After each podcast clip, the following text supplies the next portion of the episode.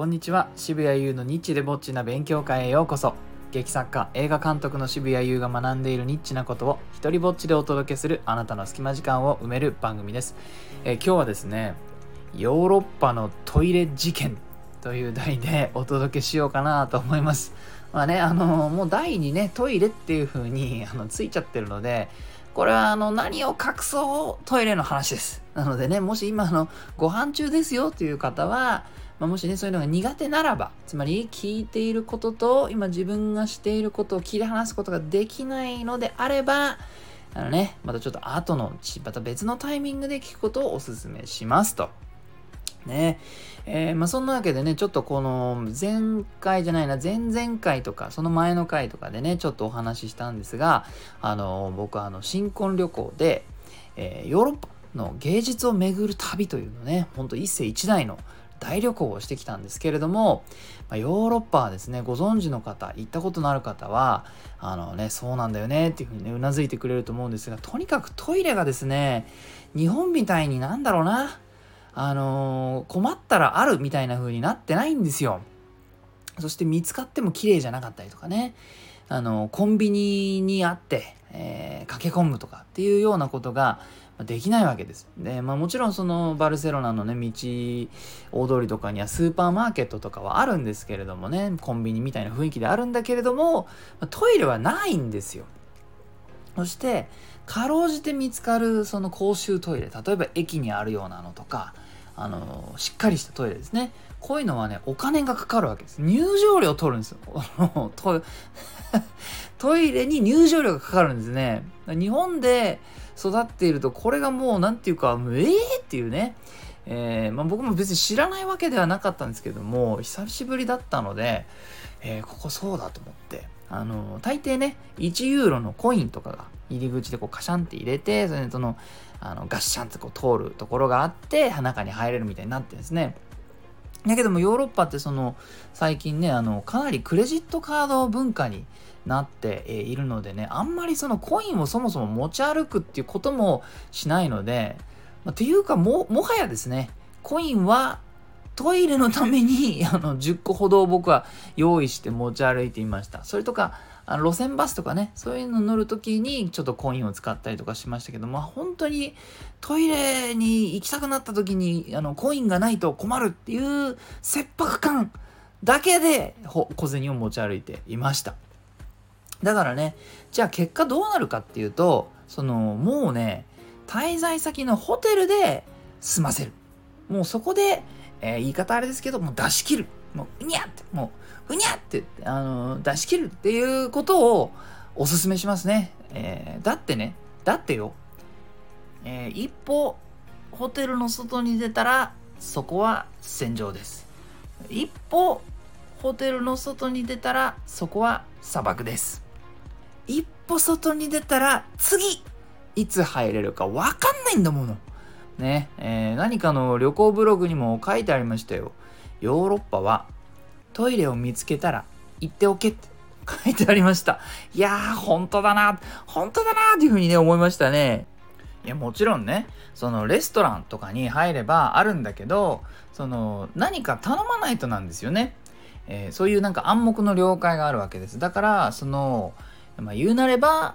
水分を外に出すために入るんだけれどもそのためには水分を注文しなくてはならないというね。でまああの日本と日本円とユーロのあのレートがこう厳しいせいでえードリンク1杯頼むのもなんか750円とかそれぐらいかかるもんですからまあこれも慎重になっていくわけですよね。なのでやっぱトイレでやるやれるんだったらそれでやれたらいいよねっていう風になってくるわけです。じゃあねホテルのトイレがそのそんなにねオアシスだったかというとこれもまたねそうとも言えないそうとも限らないえー、ねご紹介しましょうバルセロナで泊まったえーね、名前は言いませんけれども、まあ、プチパレスミュージアムという場所がありまして、ね、そこのお話をしましょう。プチパレスミュージアム。それはね、小さな宮殿の美術館。おー、素敵な名前じゃないですか。ね、予約したくなるでしょ、そりゃ。チパレスミュージアム。あー、なんか素敵そう。ね、あのスペインにあったらそこに行きたいなと思うようなホテルの名前ですね。さあ、そこのトイレ、どうだったか。まずはですね、まずはですよ、トイレのドアがガラス製です。えー、ガラス製。あの、しかもなんか曇りガラスとかじゃないです。曇りガラスとかじゃない、まあ、あの、つまり、こっち側と向こう側とが、えー、見ようと思ったら全然見れちゃうドアでございまして。いやー、そうきたか。はい、1個教えてほしいです。1個私は知りたい。見たい？そのね、あの、反対側見たいか？このドアガラスにする理由って何？わざわざ。その、お、わかんないけどガ、ガラスのドアの方がコスト高くない？その木のドアとかの方がおそらく安く作れるんじゃないかと思うんですけど、どうですか？ね、私建築家じゃないから知りませんけども、パッと、パッとね、想像した時に、ガラスのドアの方が重そうだし、高そうだし、搬入も大変そうだし、木で良いんじゃないかと思いますよ。ところが反対側が見えてしまう、まずガラスでできていると。そしてですね、デザインなのかな何なのかなえー、こうドアね、これあの、引き戸とかじゃなくて普通のこうパタンってこう開くようなドアですよ。このドアとこう枠の間にですね、えー、こうちゃんと閉めた状態の時になんとドアと枠との間に1センチくらい空きが生じるんです。なぜ ?Why? な、なんで？ここに枠、枠とドアの間に1センチくらい空きが生じるの全くわかんない。で、あのー、このドアを、まあ、閉めようと思ってこうね、もちろん枠の方に向かって引っ張るわけですよね、ドアを。で、えー、ちょうどいいところで止めるんだけども、そのなんていうのかな、普通のドアみたいにカチャッとこうはまって止まるみたいな仕組みがないんですね。なので、角度なのか何なのか、こう、キーって戻るんですよ。ちょっと戻っちゃう。だからそもそも1センチくらい開いて、ただでさえ閉まりきらないドアが戻ることによってさらに開くっていう、もうさ、あのー、はい、えー、匂いとか音とかね、えー、漏れちゃうでしょ？漏れ放題でしょ？この構造。ね。あのもうじゃあ、じゃあどうしたか。ねえー、私たち夫婦はこの困難にどのように立ち向かったのかという話です。まあ、要するに、えー、ね、大きな声じゃ言えないですけども、その大の、大の時にどうするのかっていうことを、えー、作んなきゃいけないですね、仕組みを。ここでですね、あの私が思いついたのは、あの中から音楽をかけるそういう伝統が、まあ、プチパレスミュージアムにいる間に私たちの間で生まれました。まあ、よくね、その外にいる方が気を利かせてテレビをつけたりみたいなことはあると思いますよ。ね。えー、でもここはですね、その今まで説明した構造上の問題によって、え、中にいる方が、つまりする方が恥ずかしいわけです。この恥ずかしさを紛らわすシステムがあのあるかないか、これ非常に大事な問題なわけですね。えー、ドアが半開きのトイレでするには音をかき消しなおかつ自分を勇気づけてくれる音楽が必要ということが私たち分かりましたね必要な生きるために必要な知識だったかどうか別としてそういうことを理解しました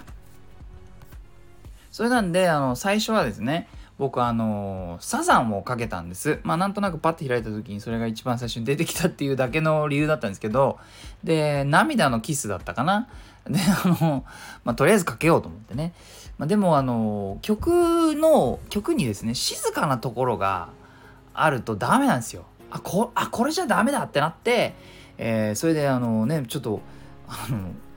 急いで別の音楽を探してですね僕結構ゲーム音楽を聴くもんですからゲーム音楽のその戦いの、ね、ゲームってよく敵と戦いますねその戦いの曲をこう流してこうズンチャズンチャズンチャズンチャパーパラパーパラパーパラパーパラみたいな感じの曲を流しながらまあちょっとことをね、えー、済ませたと、まあ、そしたらさ そう最中にですね外から、まあ、妻の笑い声が聞こえてくるわけです。もうケタケタ笑ってんの。まあね、その、その戦いの曲がですね、おそらく良くも悪くも、えー、僕の状況にマッチしてたんでしょうね。でもまあ、あの、これしか方法ないよねってなって、えー、で、ちょっとしたら今度は、今度はそのさっきまでケタケタ笑ってた妻の、まあ、番が来るわけですね。で、彼女はいいですよね。僕が一度、その自分のね、あの、身を挺して作ったこうルールというか一度敷いたレールがあるから、まあ、初めてじゃないからさ落とし穴は分かってるわけですよ例えば静かな部分がある曲をかけたらちょっとそれはそれで困るよっていうところとかね、えー、僕がもうお伝えしてるんでそしたらね、やたらアゲアゲのダンスミュージックが聞こえてきて、でね、あれは外に言うとね、やっぱり笑っちゃいますね。で、この子で、外にいる俺がケタケタ笑って、その笑ってる俺を、の様子を聞いてね、今度中から笑い声が聞こえるっていうね、何ですかね、あれはその、音楽が聞こえてくると、アゲアゲのね、音楽が聞こえてくると、そのわざわざ、今からやりますよっていうことをこう発表しているようなもんじゃないですか。まあね、てなわけで、その プチパレスミュージアム、えー、小さな宮殿の美術館にはね、私たち3日間いたんで、まあ、そうするとね、だんだん、だんだんこの仕組みに慣れてくるもんで、そうなってくると、あの、僕なんかは次はどの曲をかけようってなってくるんですよ。なんか毎回同じ曲じゃ外にねいる妻が飽きてくるかなとかちょっとよくわかんないその僕のエンターテイナーとしての謎のその気遣いみたいなものがあの発動してですね違う曲をこうかけた方がいいかなみたいなことを思ってそれとかやっぱ毎回笑いを取りたいみたいな風になってきて、えー、最後の方は僕あのラデツキー行進曲をかけてましたね。あれあのちょっとその状況で皆さん想像してくださいよ。ちょっと半開きのトイレから、ね、ラデツキ行進曲が、チャチャチャンチャチャチャンチャチャチャンテテララララテンテンってかかってきたらちょっと面白いじゃないですか。ね、あれってあの、はい、ご一緒にっていう風に途中でその観客と一緒にその手拍子していくような曲とかがね、なんか雰囲気に合うなとか思ってこう、そこまで、えそんなね、事件の一部まで演出しなくてもいいじゃないかと思うんですけどもね、あ、自分ってこういうのも演出したいんだな、なんてことも発見する、えー、事件でございました。てなわけで、えー、ヨーロッパのトイレ事情に関するちょっとした笑い話でございました。これから行くよっていう方はぜひ参考になさってください。えー、いいなと思ったらハートマークをタップしたり、フォローしてください。えー、Twitter もやってるので、よかったらそちらもチェックしてください。えー、このスタイフでも皆さんが本当に自由に使っていい使用許可とか上演料も一切不要の日本初の一人芝居コレクション、モノローグ集穴、そして大好評の第2弾となる狭間は、えー、Amazon で好評発売中でございます。今日もね、狭間は14位とか、日本の戯曲の14位とかランクインしてました。えー、それからですね、えー、生きる力をテーマにした僕の戯曲集、底なしこの大冒険、狼少年立花、えー、これもですね、大型書店にもまだあんのかな、えー、Amazon でも、えー、入荷しておりますので、よかったらチェックしてみてください。えー、こちら全部ですね、サイン本はオンラインショップ渋々屋にあります。全部詳細は概要欄にまとめめてあります。ではでは、渋谷優でした。